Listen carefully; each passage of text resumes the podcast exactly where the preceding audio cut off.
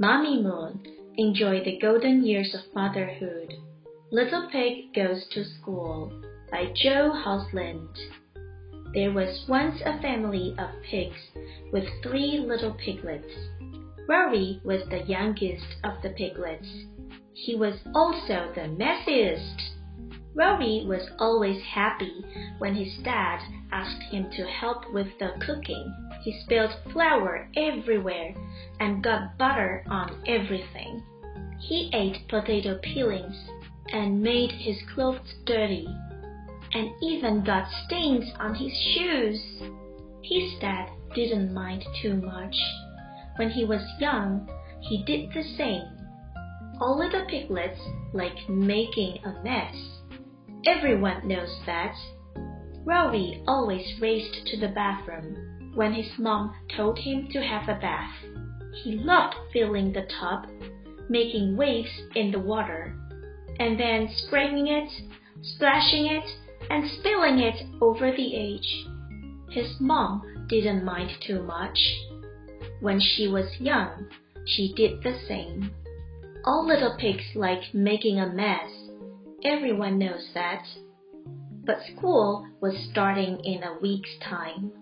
Rory's parents warned him. You mustn't make a mess at school, Rory. Don't flick mashed potato, or roll around in the mud, or lick your fingers, or put them up your nose, or sniff, or snort. If you do, you'll get into trouble. Do you understand? Yes, said Rory. The first day of school arrived. The whole family helped Rory to get ready.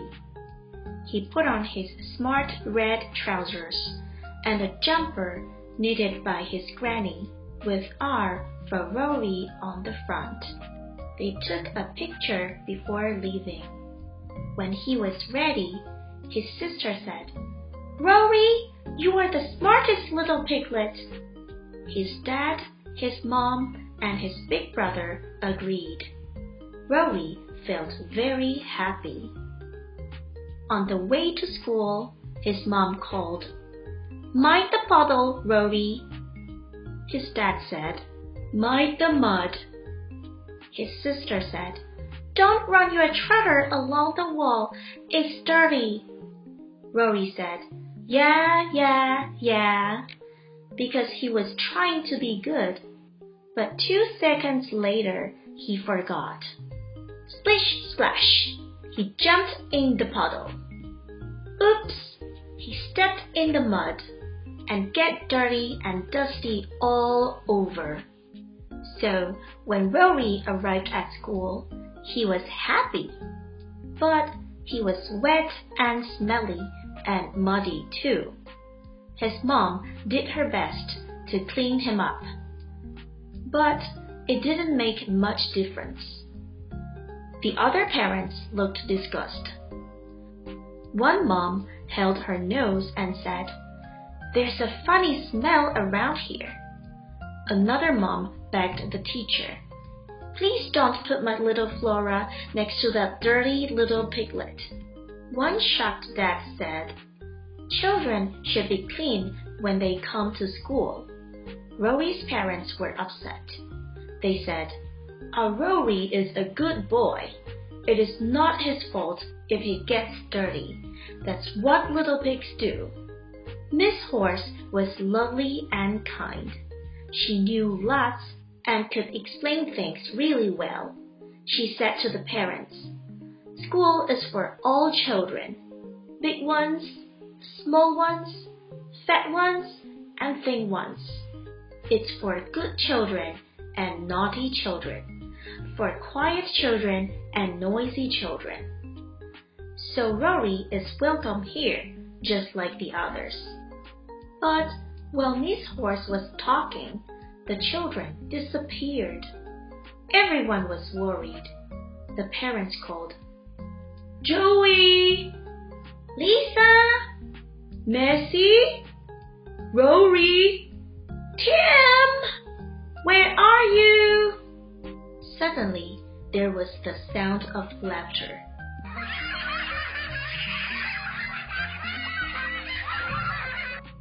It's coming from the lunch hall, said Miss Horse. The children were all there. They were all smeared in chocolate from head to toe.